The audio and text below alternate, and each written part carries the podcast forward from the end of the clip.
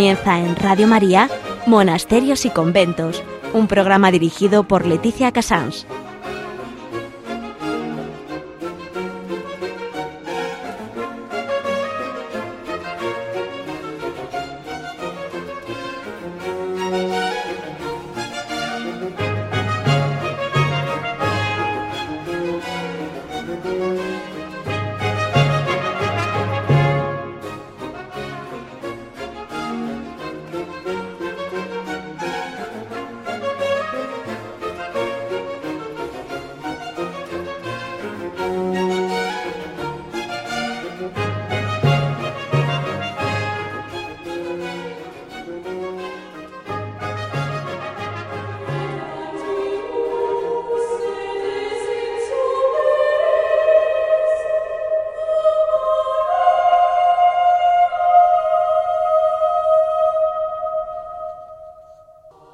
Son las 11, las 10 en Canarias, estamos en Radio María y comenzamos monasterios y conventos. Hoy, eh, como es natural, estamos terminando el mes de mayo, pero es todavía nuestro mes de María y en todo el programa va a estar muy enfocado alrededor de Nuestra Señora. En agenda vamos a hablar de Santa Juana de Lestonac, una santa poco conocida en España, una santa francesa, pero que no, no cabe duda que ha dejado grandes frutos. En noticia, mm, eh, don Francisco nos va a comentar un poco eh, qué, cómo, cómo, Nuestra Señora está en el corazón de las órdenes religiosas, en el corazón de los contemplativos. En, en historia vamos a hablar con las hijas de María, Nuestra Señora, con el, colegio o el monasterio, es las dos cosas, de aquí de Valdemoro, y nos van a explicar cómo han pues, rehabilitado y vuelto a los orígenes de esta orden tan basada en la compañía de Jesús, que sigue adelante sin cambiar una letra mm, su, origen y su, y su, modo de enseñar. En Piedras Vivas, Javier Onrubia, no sé muy bien qué nos tendrá pensado para hoy, pero seguramente algo en torno a la Virgen María. Con esto vamos a dar paso a Santa Juana del Estonac.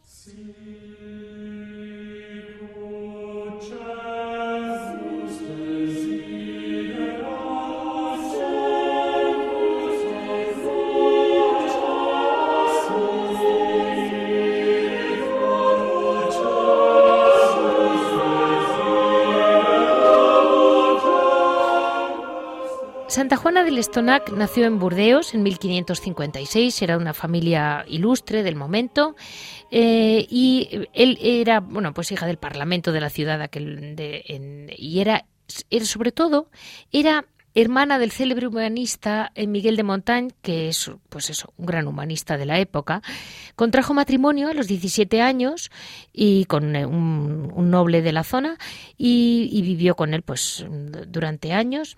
Eh, fue modelo de esposa, de madre cristiana y tuvo siete hijos.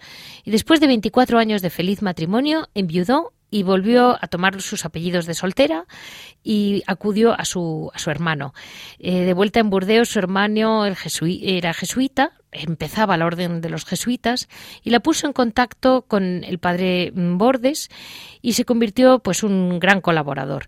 Ella, si no me equivoco, eh, dejó todo e intentó la vida monástica. Ella se fue al Cister porque quiso vivir una vida de reclusión, pero mm, realmente no iba por ahí. Entonces fue este, este padre de Bordes quien realmente la, la digamos, la, encauza y le dice, la, yo creo que eh, debería usted fundar, y ahí es donde ella tiene claro, eh, en ese ensayo de vida religioso, es cuando Dios eh, le da a entender los fundamentos de la compañía que ella debía fundar.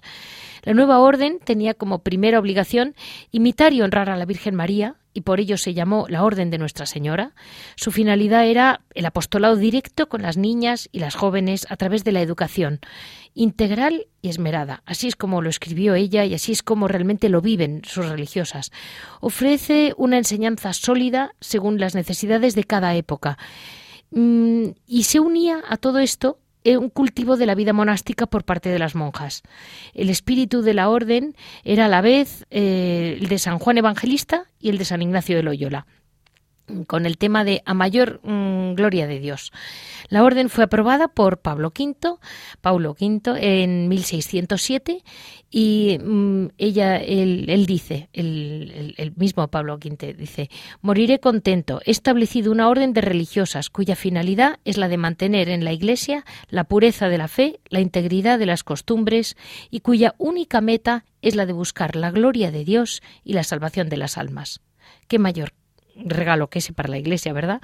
En 1638 se imprimen las constituciones de, esta, rama femenina y en 1640 es cuando mm, ella, rodeada de todas sus hijas, falleció. Eh, Santa Juana del Estonac realmente nos ha dejado este gran regalo. Pronunció sus últimas palabras en la tierra fueron Jesús, José y María. Así vamos a dar paso a hablar con sus hijas hoy en día en Valdemoro.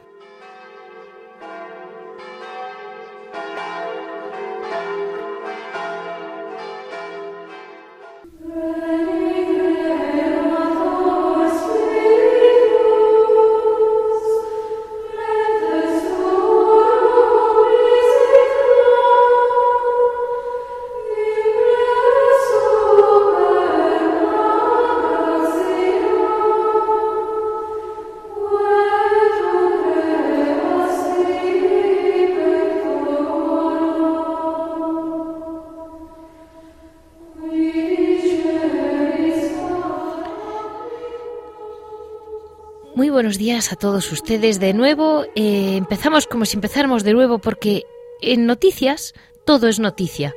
Estas son noticias eternas, pero yo creo que cuando uno no sabe algo y te lo cuentan por primera vez, pues siempre es una noticia. Por eso ya saben que estamos haciendo una serie de temas de fondo Mm, mencionados en, pocas palabras, resumidas por el padre, que como, como monje sabe muy bien eh, cómo ve el monje desde la vida de monje y años de monje. Em, todos estos temas de fondo que a veces no sabemos cómo los enfocan ellos desde su casa, desde su corazón. Vamos a hablar hoy de la presencia, cómo es la presencia de la Virgen María entre los contemplativos, porque eh, a veces acudimos a la Virgen para pedirle, para pedirle cosas para nuestros hijos, para hacer peregrinaciones, rosarios, y decimos, bueno, y en silencio, ¿cómo hablarán los monjes con ella? Muy buenos días, padre. Muy buenos días. Eh, mire, les estaba comentando a nuestros oyentes, me habrá oído, la Virgen en sus monasterios, ¿qué lugar ocupa?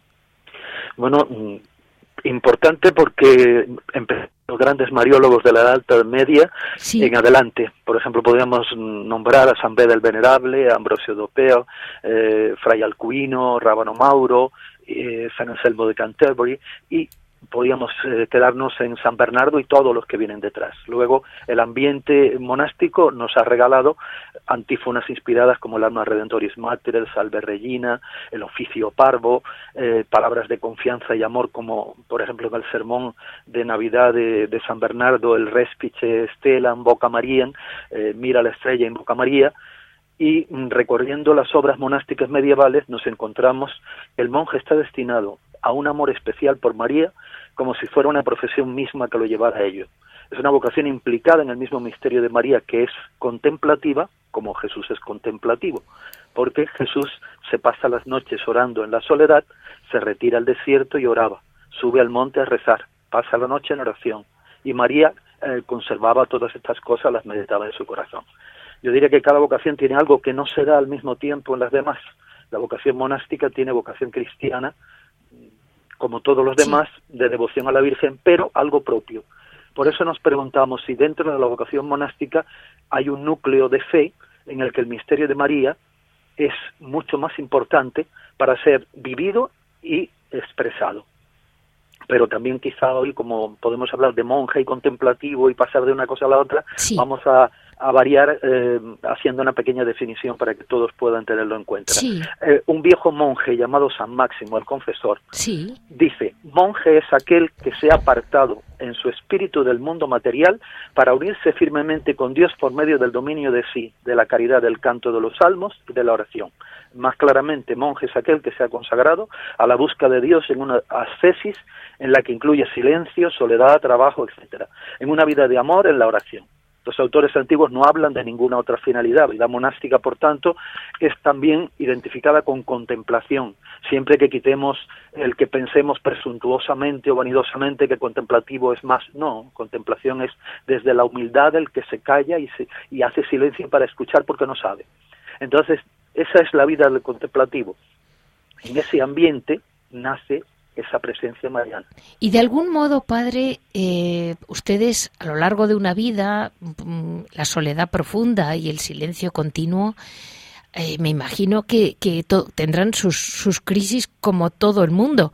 Y ustedes que además mm, van simplificando, por ponerle un nombre, a la, mm, sus ambiciones, sus luchas cotidianas, claro, eh, su mano deben de tener que tenderla a una madre, porque debe de ser dura la vida en momentos si no tienen una madre.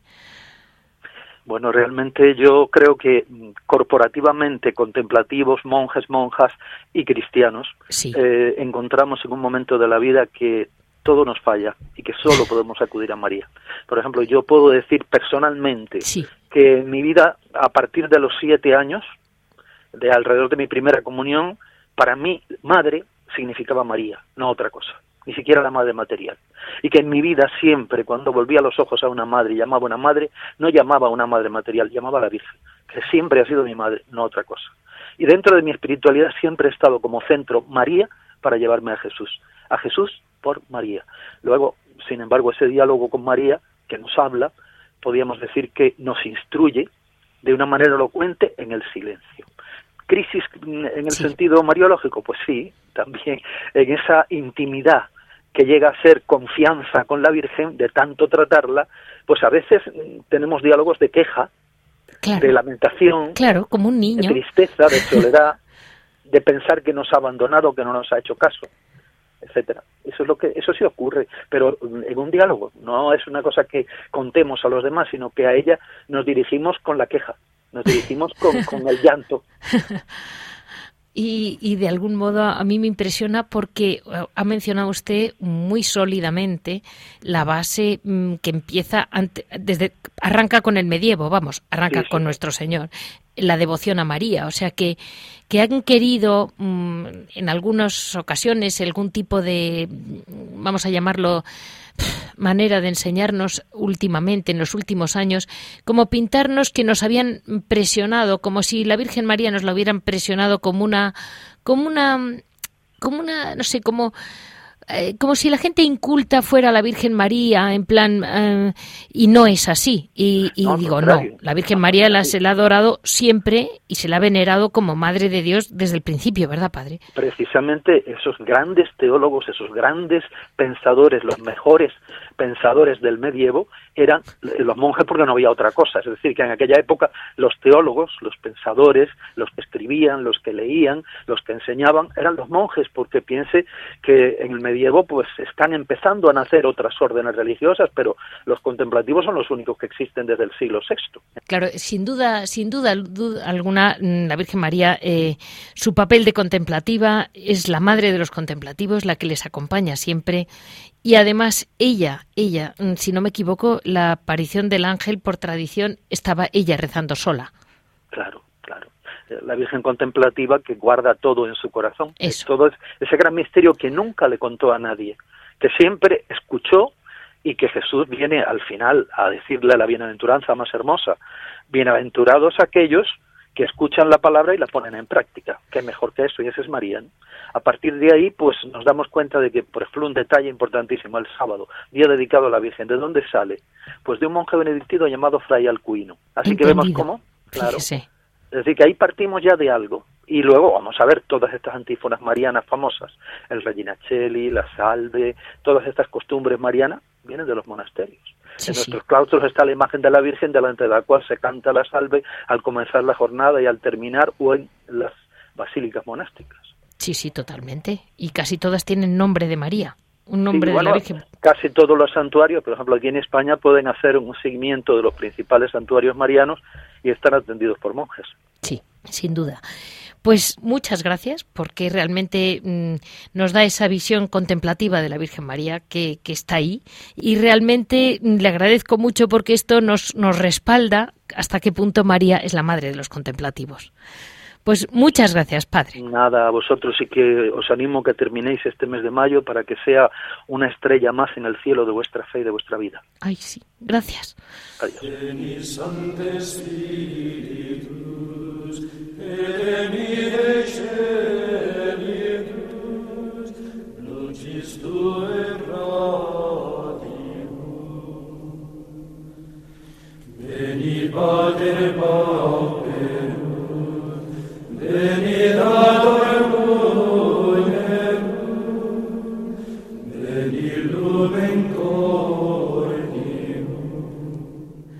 Hoy en, Historia vamos a hacer una pequeña semi-excepción, como hemos hecho en otras ocasiones, en órdenes religiosas que mantienen una vida contemplativa y al mismo tiempo activa sin, sin perder su, vamos a llamarlo, vida monástica. Son las hijas de María Nuestra Señora. Eh, Santa Juana del Estonac funda la Compañía de María Nuestra Señora con la aprobación papal que data de 1607, es decir, fue Pablo V. Eh, la erigió como orden monástica de monjas dedicadas a la enseñanza e instrucción católica para mujeres.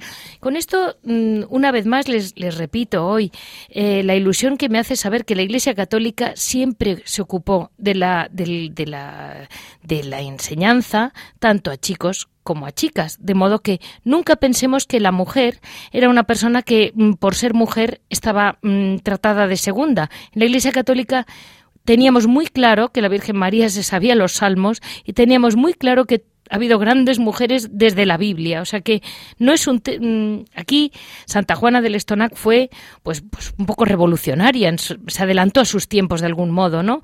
Em, fusionó la vida monástica con el apostolado de la enseñanza, bajo la protección de la Virgen María y con la espiritualidad de la Compañía de Jesús, y una organización estructurada de monasterios autónomos. Y así siguió durante siglos, hasta el posconcilio. Luego, bueno, pues ha habido unos, unos años en que ya saben que unos, eh, unos monasterios han vuelto, digamos, a unas raíces más estrictas, otras menos. Unas han mantenido más, de un modo más estricto, la lo que era la raíz de, la fundación, pero en definitiva son todas eh, hijas de María. Y, ha habido un par de monasterios que se han mantenido como empezaron sus orígenes autónomos, que siguen realmente mm, manteniendo la enseñanza de un modo mm, bellísimo, porque aparte de ser de enseñanza diferenciada, tienen un pequeño internado y realmente mm, mantienen el carisma de la Compañía de Jesús en toda su enseñanza. Eh, sean, unas, unas, más, unas menos, pero en este momento están las de Talavera de la Reina, que es un colegio, y el de, y el de Valdemoro. En un deseo ferviente de volver a las auténticas fuentes, em, fueron elegidos como en monasterio Sui y Urus por Juan Pablo II. El nombre con el que será conocida esta vuelta a los orígenes mm, fueron sus constituciones han sido reaprobadas mm, en 1990. Mire, muy parecido a lo que ocurrió con las Carmelitas descalzas. Me está recordando mucho incluso la fecha. Como orden adoptó las reglas de la Compañía de Jesús y es consecuencia de que se distingan sus monjas en la obediencia. Decía mm, San Ignacio, decía, dejad que otras religiosas nos excedan en ayunos, en asperezas, pero no permitáis que nos aventajen en la puntual y rendida obediencia a nuestras superioras. Así lo decía Santa Juana del Estonac. Eh, la orden tiene por actividad apostólica la enseñanza. Eh, Santa Juana había sufrido en su infancia los efectos de la falta de educación católica. Su madre, que era calvinista, le inculcaba sus ideas y al mismo tiempo la Iglesia católica carecía de escuelas para niñas. Eh, la educación de los niños ya ocupaba, estaba, empezaba con la recién fundada Compañía de Jesús y entonces, bueno, pues ella lo sufrió de algún modo. Esa, tuvo esa laguna en su niñez. Y entonces tuvo esa sensación de decir realmente ¿Cuántas niñas, eh, quién se ocuparía de las niñas? Porque las niñas luego son el alma de la familia. ¿Cuántas almas podemos salvar nosotras que sin auxilio quedarán sumidas en la ignorancia y aprenderán mm, pues todo lo que se debe ignorar, dice con mucha razón la santa. Las hijas de María Nuestra Señora observan la clausura constitucional que consiste en limitarse a salir solo lo necesario para el bien de la obra apostólica, muy, muy lo justo, y hacen una vida realmente conventual, em, y renunciar a cualquier salida mm, de utilidad personal o ver a sus familias o algo así, excepto en momentos puntuales. Mm, respecto de cómo, cómo las bases del colegio, pues las bases del colegio es una maravilla porque hoy en día no encontramos. Eh, es un colegio católico que promete a, sus, a los padres de los niños que los lleven enseñar el dogma católico, seguir las directrices de la Iglesia católica, em, educar en la moral católica, mostrar la armonía entre la religión y las ciencias, y educar eh, la doctrina social católica. Y por su espiritualidad mariana e ignaciana, eh, la, bueno, la patrona del colegio es la Niña María, que es la gran fiesta del colegio, y bueno, poco a poco lo voy a ir desgranando con la madre, porque yo creo que aquí hay un tema de la educación de las virtudes humanas que realmente son unos maestros, los, los jesuitas, y, las hermanas pues han sabido eh, no perder, no perder toda esa base y recolectarla y, y enseñarla ahora. Pues ahí estamos con la madre Gema, pues nos va a decir exactamente cómo lo llevan en dos partes, ¿no? Primero, su espiritualidad. Vamos a centrarnos en su vida monacal, que es la base de nuestro programa, y luego en actividad, está claro, estas madres no paran, tienen un internado de niñas, usted calcule. Em, hemos hablado con religiosas que tienen guarderías de niños pequeñitos, eh, niñas hasta mayorcitas y con fotos de unas niñas monísimas, yo le diré que menudo trabajo tienen las hermanas. Vamos a hablar con la madre Gema. Muy buenos días, madre Gema. Muy buenos días, Leticia, y muy buenos días también a todos los oyentes de Radio María. Bueno, pues mire, ante todo quería decirle que muchísimas gracias porque realmente mm, está usted haciendo un hueco dentro de una vida hiperactiva. Entre estar con Dios y con las niñas, usted no para. La verdad es que es un gusto poder comunicar y hablar con todos vosotros y dar a conocer un poquito la vida de, nuestra fundadora y de nuestra obra, el intento que hacemos desde aquí, desde el colegio en Valdemoro y en Talavera igual, por tratar de acercar a las niñas al Señor y, a la Virgen, porque efectivamente, como muy bien decías, la, quien educa a una mujer educa a una familia. Es una frase que decía nuestra fundadora y que estamos plenamente convencidas de ello. Totalmente, es impresionante. Y el, colegio se ha mantenido, es, un colegio de niñas, es un colegio de educación diferenciada. Pero esa, esa segunda parte de lo que es toda la enseñanza vamos a seguir en la, en la segunda parte. Pero en la primera parte que vamos a ver, ¿Cuál es su vida contemplativa? Porque ustedes tienen una vida muy, muy monacal. Ustedes hacen una vida de comunidad, que eso me ha llegado a mí por otros oídos, no por ustedes. Efectivamente, Leticia. Nosotras vivimos en comunidad. De hecho, de los poquitos documentos que dejó escritos nuestra fundadora, eh, lo que sí que dejó muy claro, muy marcado, era la estructura de los edificios, desde lo poquito que tenemos de ella. Y ella dejó, nos dejó dicho que la iglesia debía estar construida en el centro y a un ala de la iglesia el convento y a otro ala de la iglesia el colegio. ¿Para qué? Para que las monjas cuando pasaran de comunidad, es decir, del convento al colegio, pasaran por el delante del sagrario. Es decir, nuestra vida gira en torno al Señor, efectivamente, pero para que podamos llevar a las almas al Señor tenemos que llenarnos primero de ello. Entonces, como bien decías, Vivimos en comunidad, somos una comunidad pues relativamente joven, gracias a Dios, somos 18 monjas y llevamos una vida pues de silencio, de oración en lo que el, la vida de colegio permite, es evidente, claro, en el colegio funcionamos con normalidad con las niñas, pero en comunidad se guarda el silencio, tenemos nuestros ratos de oración, tenemos a la mañana del todo rezamos el oficio, rezamos laudes, y luego tenemos una hora de oración personal y la Santa Misa, ese es el inicio del día.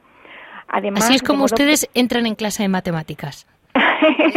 Entramos en clase de matemáticas con todo este previo, efectivamente. Después de, de, haber tenido estos ratos nuestros, comenzamos también nuestras clases encomendándonos a la Virgen. O sea que aparte de nuestra oración previa, siempre cada clase, sea matemáticas, sea biología, sea historia, comenzamos con una Ave María para encomendarles pues a la Virgen y al ángel de la guarda de cada una de nuestras niñas la, la tarea apostólica que en ese momento se nos encomienda. Entonces, efectivamente, como bien decías, Leticia, vivimos en comunidad y a no ser por cuestión de, acompañar a las niñas en algún tipo de salida, nosotros tenemos esta clausura constitucional y vivimos aquí en comunidad, decía, somos 18. La mayoría de nosotras, un poquito más de la, de la mitad, somos antiguas alumnas del Colegio de Talavera que nombrabas antes. Sí. Gracias a Dios contamos con el gozo también de que una de las más jovencitas de la comunidad es ya antigua alumna de nuestro cole, de aquí de Valdemoro. Uy, qué bien. Eso es un, un regalo muy grande. Sí, sí, sin duda.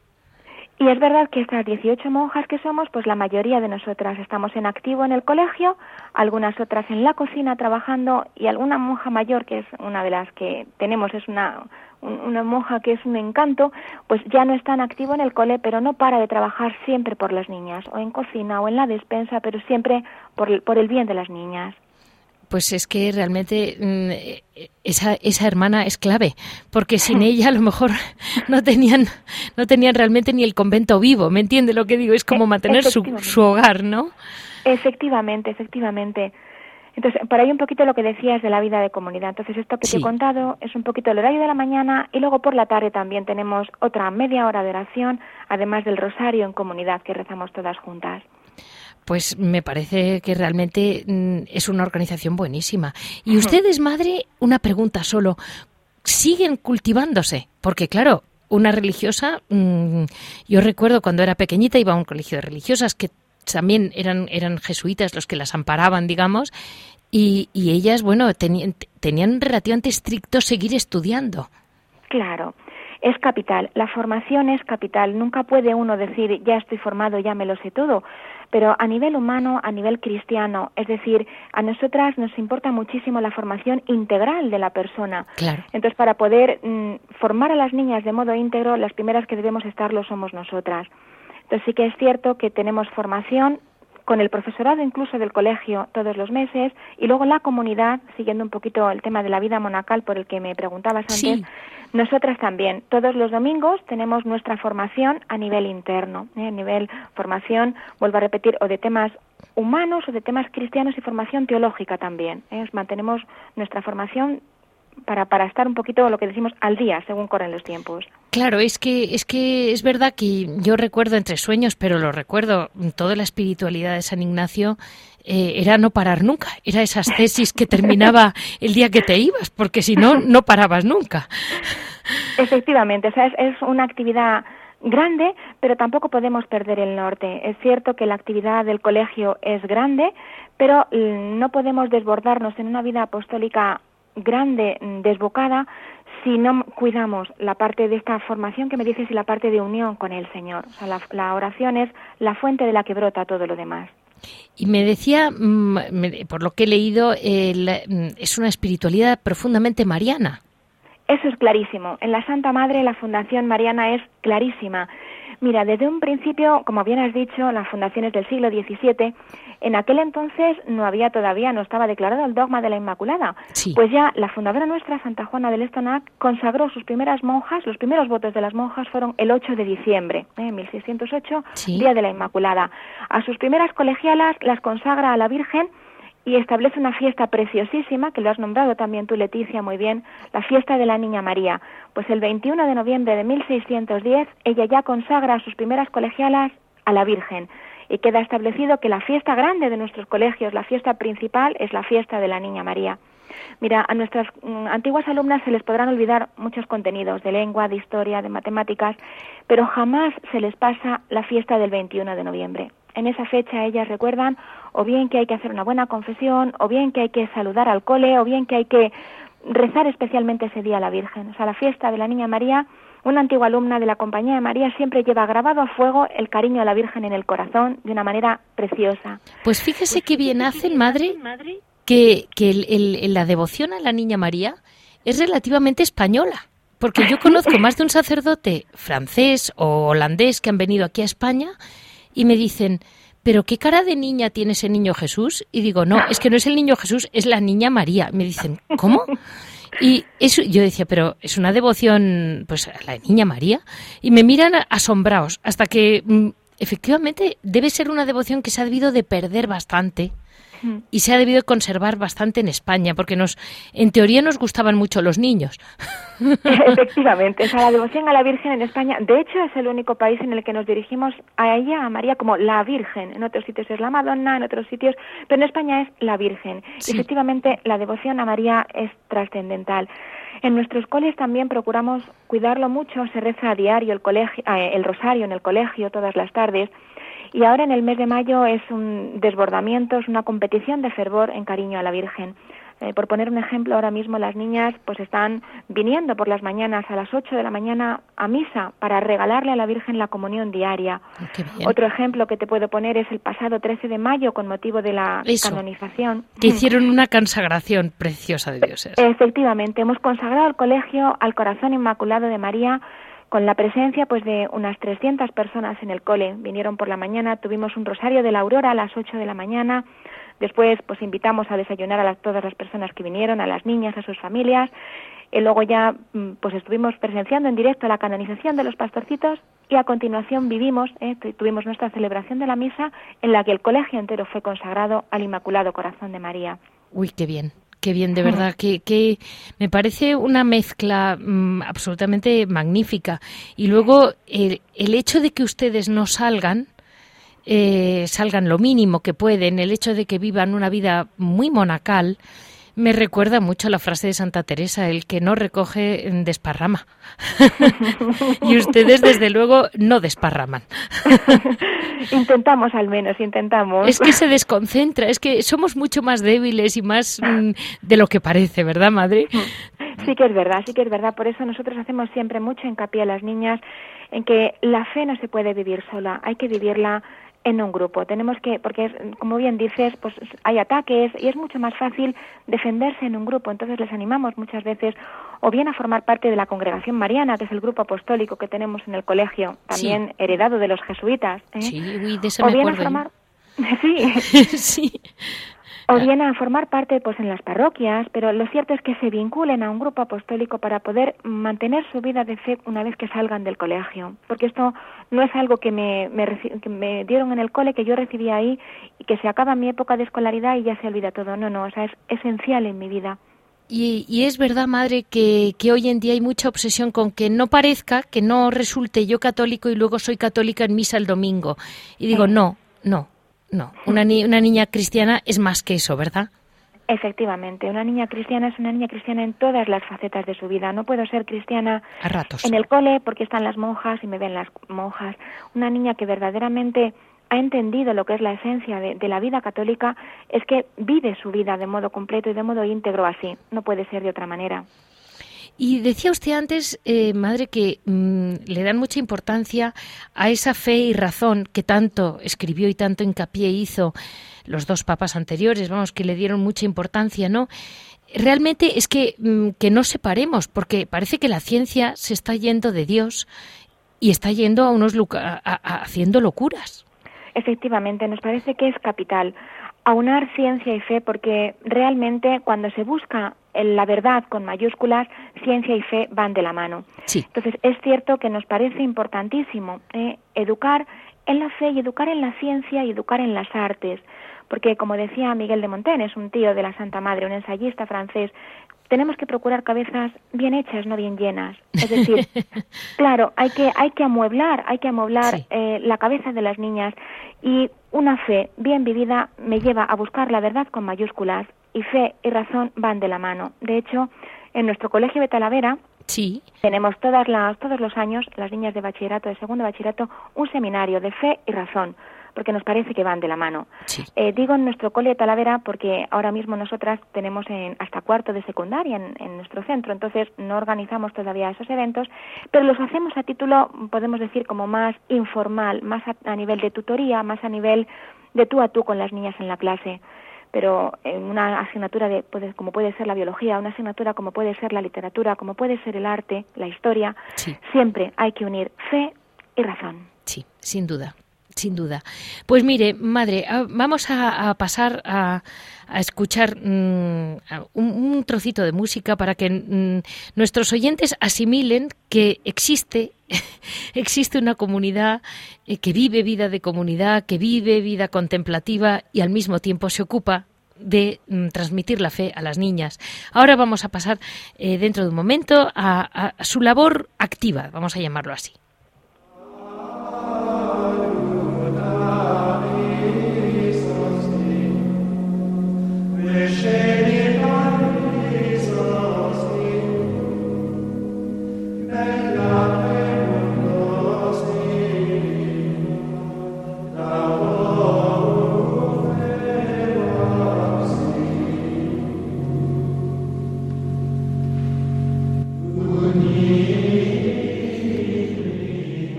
Seguimos con las madres de Valdemoro, con las hijas de María Nuestra Señora.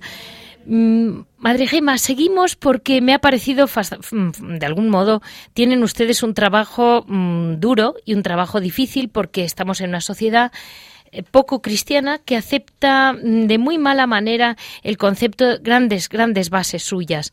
Primero, la educación diferenciada. Yo he sido una gran defensora de la educación diferenciada por aquello de que creo honradamente que las niñas y los niños tienen una, un desarrollo tanto físico como mental, en todos los sentidos, de distinto ritmo.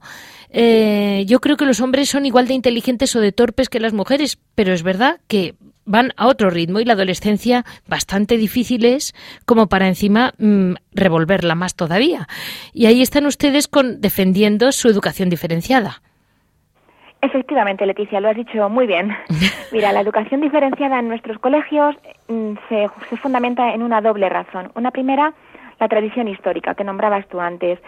Es cierto que la fundadora nuestra, en, en ese momento histórico en el que ella vive, hay una, influencia grande del calvinismo en Francia, eh, ella pertenece a la nobleza y se da cuenta del error grande que hay eh, en muchas niñas que están, están siendo únicamente educadas por maestras calvinistas. Entonces ella viendo el ejemplo en sus hermanos de la formación que recibían en la compañía de Jesús, pues empieza a recibir ahí una, una pista. ¿eh?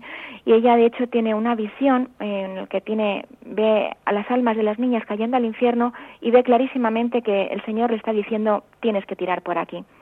Eh, funda la orden, efectivamente, eh, centrándose en la educación de la mujer. Y esta es una de, las primeras razones que a nosotras nos mueven a mantenernos fieles a, nuestro carisma, a la tradición histórica. Pero no es única. ¿eh? La tradición histórica es un pilar importantísimo en nuestro carisma, pero lo cierto es que ahora mismo, como bien decías tú, hay estudios actuales que avalan estos resultados. De hecho, hasta neurológicamente hay estudios que evidencian que el desarrollo del sistema nervioso en hombres y mujeres es diferente decías tú en la adolescencia, es capital, es diferente. Entonces, ¿nosotras estamos en contra de la educación mixta? No, o sea, dejamos libertad total a las familias, pero sí que es una oferta que nosotros hacemos porque estamos convencidos de los verdaderos resultados que se obtienen. Eh, académicamente hay estudios que demuestran que estando educados de modo separado, eh, con educación diferenciada, el rendimiento académico es superior. Si esto es así, por qué vamos a, por qué nos vamos a, bajar eh, de este de este tren en el que nosotras estamos subidas. Hay una, siempre nos suelen comentar, nos, nos, suelen decir con mucha frecuencia, pero y luego cuando unas niñas estudian en un colegio solamente de chicas, cuando salen luego al mundo saben desenvolverse, saben tener unas relaciones normales con el resto de los chicos.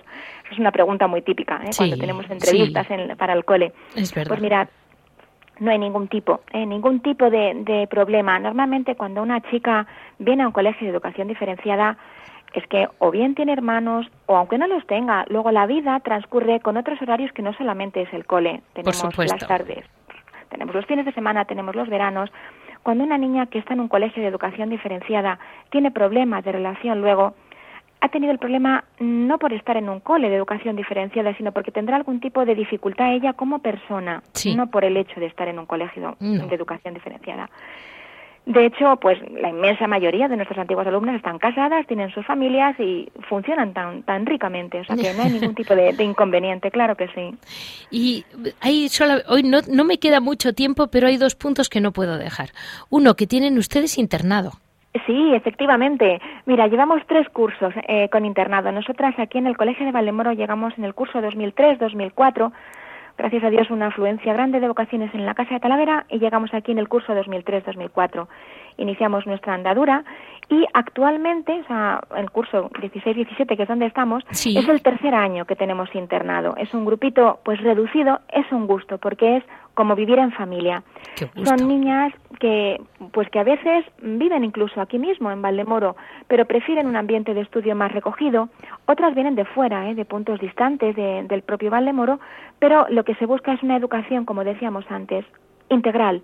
Entonces estos padres apuestan por este tipo de educación y procuramos tener nuestra vida de internado como una vida de familia y de hecho las niñas así lo conciben. Es gracioso, pero gracias a Dios ha ido creciendo el internado. El primer curso éramos cinco niñas, el curso pasado doce, este año somos diecinueve, Y esto es curioso porque pasa como en las familias. Cuando van a hacer un hermanito nuevo es como que, uy, me quitan el hueco. Pues aquí les pasa un poco igual. Ay, que no vengan más, que se pierde el ambiente de familia. Pero vamos, es una bendición que sigan viniendo niñas para poder beneficiarse de una formación igual. Y, luego hay un punto que es clave, que es que para aprender a convivir también es muy, muy importante haber conocido por lo menos el desarrollo de las virtudes humanas, que era ese, me, recuerda mucho lo que estoy leyendo de ustedes, a, ese libro, me parece que es del, de Rodríguez Alonso, padre, el padre Rodríguez Alonso puede ser un jesuita del 17 o algo así, que escribe un libro entero sobre el, educarse a uno mismo, el tratado de las virtudes cristianas lo llama él. Y es que realmente las estoy viendo y digo, es que mm, encaja perfectamente con la tradición de los jesuitas. Ese, esa capacidad de educar la voluntad, el sentimiento. Dicen ustedes forjar la voluntad. Efectivamente, eso es parte del ideario del colegio, forjar la voluntad de las niñas. ¿Por qué? Pues porque cuando una persona tiene la voluntad forjada es capaz de, llevar a cabo y desempeñar tareas que son importantes. Hablabas de las virtudes. La virtud ¿Cuándo? ¿Cuándo aparece la virtud en una persona? Pues a base de actos buenos repetidos. Eso es una virtud. ¿eh? Es así. Y es que es capital para la convivencia las virtudes. ¿Por qué? Pues porque necesito la generosidad. Ahora tengo que ceder. Ahora esta me ha venido nueva y tengo que dejarle mi sitio. O tengo que compartir. O tengo que ceder. Es capital para la convivencia el hecho de cultivar las virtudes.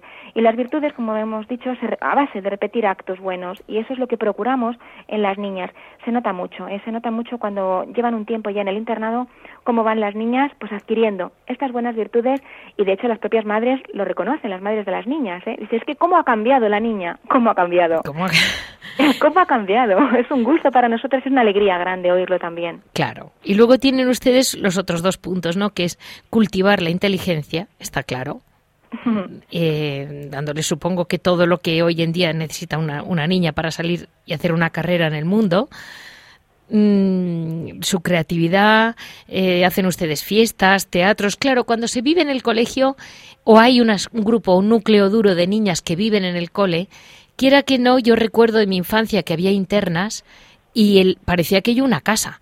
Las, nos llamaban las externas y era como si hubiéramos entrado en casa de alguien. Efectivamente, efectivamente. Es un gusto porque además se, se, les procura cuidar y se les procura hacer incluso lo que nombrabas ahora. Aunque se hacen fiestas para todo el cole y tenemos un ambiente festivo y un ambiente muy cordial, pues a estas niñas en los días especiales de fiestas del cole o de fiestas pues un poquito mm, que surjan en el momento, procuramos hacerles pues un horario especial, una tarta especial, un evento especial, una gincana, o sea que si les organizan algún tipo de actividades para que ellas mismas estén a gusto aquí, porque es muy importante que, puesto que tienen que vivir aquí como en casa, hay que procurar que el ambiente pues sea cordial y sea de vivir en familia, vaya, no podemos decir otra cosa. Pues muchísimas gracias, Madre Gema, y con esto les digo a todos nuestros oyentes de Radio María que si viven o tienen algún interés en, en un, colegio de religiosas jóvenes, formadas, eh, con vocación todas, porque está claro que hoy en día una monja eh, no es por casualidad una monja, y mucho menos una monja joven como usted.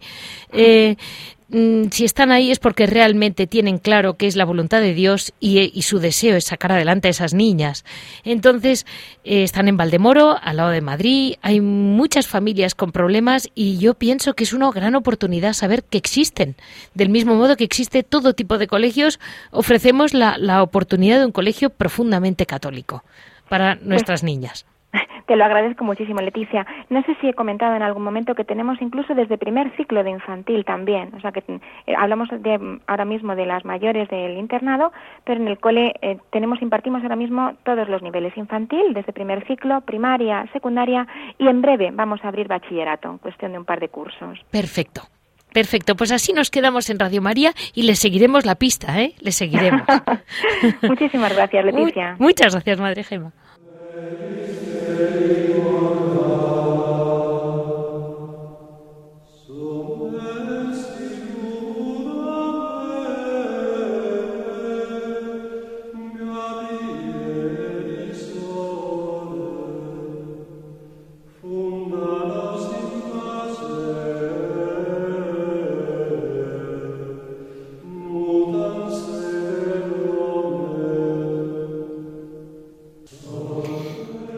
damos paso a piedras vivas, esas, esa nueva mm, eh, apartado del programa que Javier Onrubia nos va a dar con tanta vitalidad, porque realmente sabe lo que no sabemos nadie y tiene por si no le por si le falta presente tiene toda su vida correteando por, por conventos como les he dicho en alguna ocasión. Se lo introduzco a todos los que no le hayan oído. Eh, realmente pues es como yo, es una persona inquieta de la Iglesia, con una familia cristiana y siempre, siempre gran conocedor de la vida, mm, de la vida de todos los contemplativos de España. Muy buenos días, Javier. Buenos días, Leticia. Durante unos programas te tengo que reintroducir porque Paloma Gómez Borrero no necesitaba introducción, pero eh, tú y yo sí.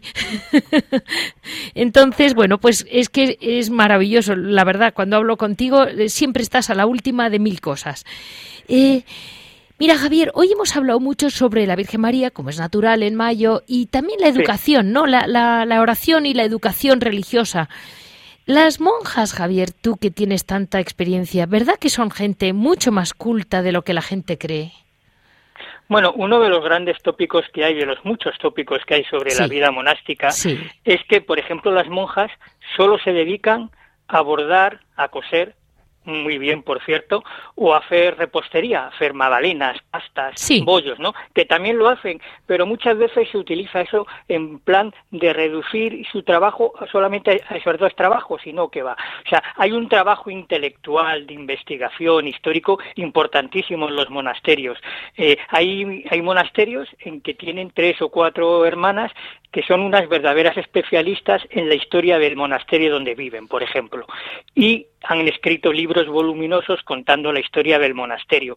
Hay, hay monjas que escriben sobre temas de espiritualidad, hay, hay monjas que saben sobre su orden muchísimo, pero eso se le, da, se le da poca importancia y sobre todo no llega fuera de los muros de, de la clausura. Y es una pena, ¿no? Por ejemplo, sin ir más lejos, mi, mi hijo, el, menor, que está en, el seminario, en el seminario menor de, de mi diócesis donde yo vivo, en la diócesis de Getafe, por ejemplo, tiene de madrina una una, monja pasionista de clausura. Sí. Y esta, esta, esta madre, pues es nada más y nada menos que doctora es, es, médico, ¿no? Y ella es monja de clausura. Entonces, hay muchos casos, yo conozco, de monjas que, por ejemplo, se han, eh, estando en, en, el mundo, han visto que tenían vocación, han acudido a un monasterio donde se sentían más atraídas y les han dicho, acaba la carrera y luego vuelves.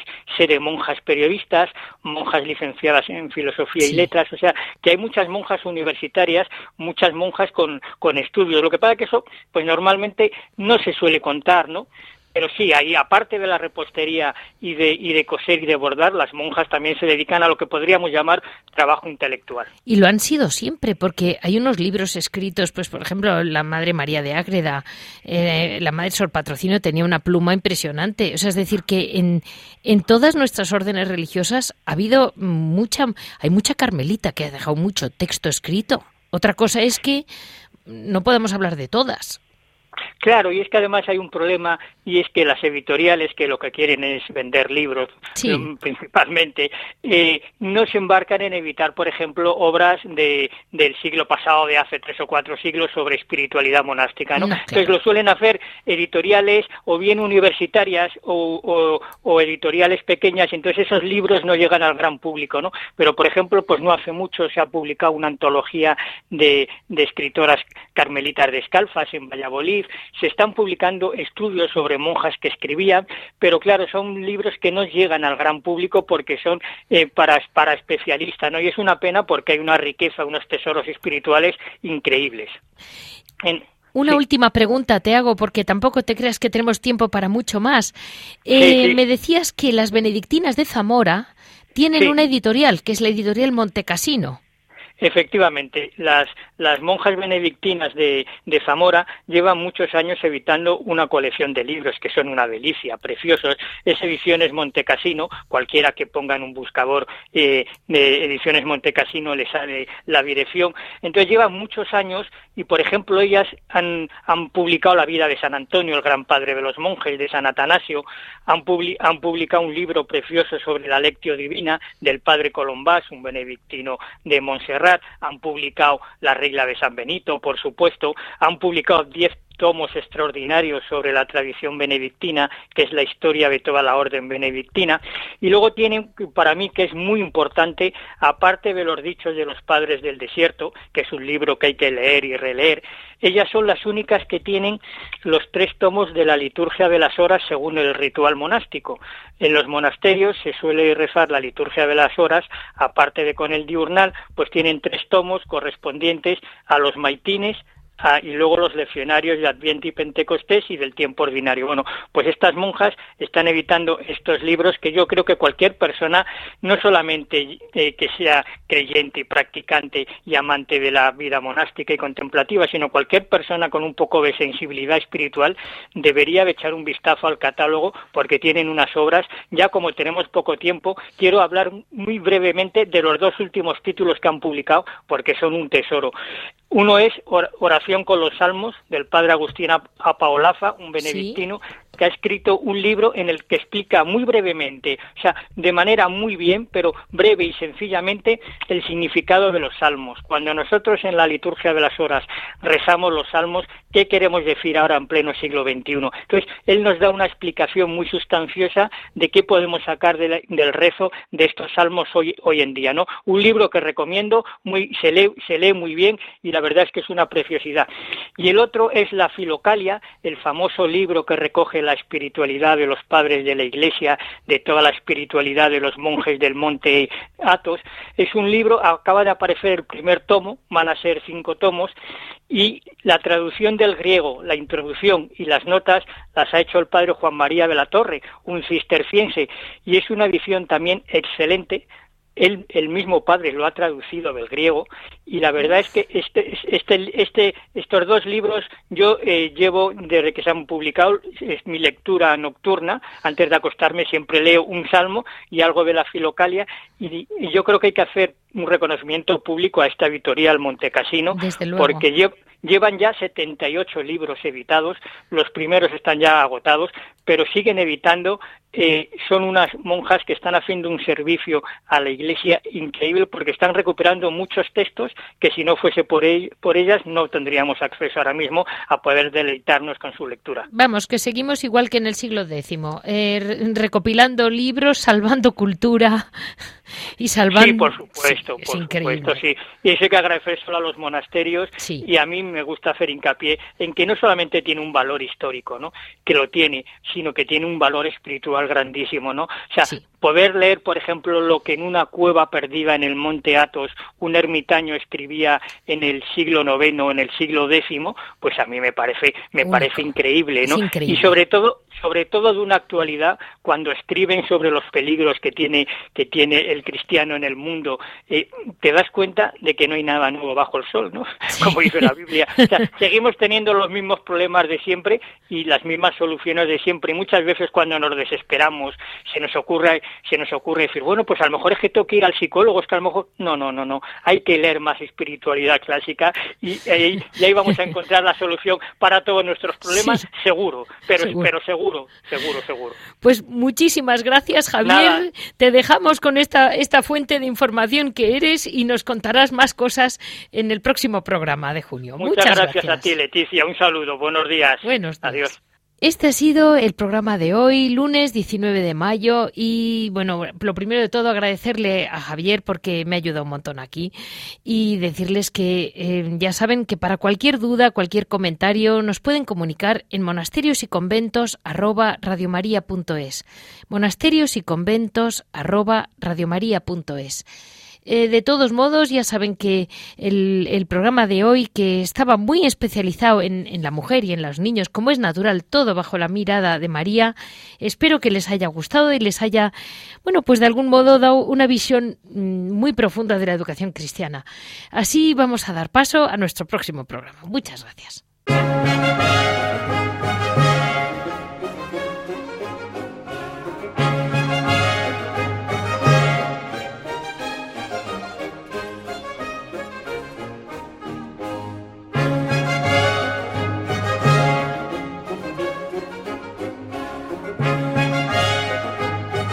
Han escuchado Monasterios y Conventos, un programa dirigido por Leticia Casans.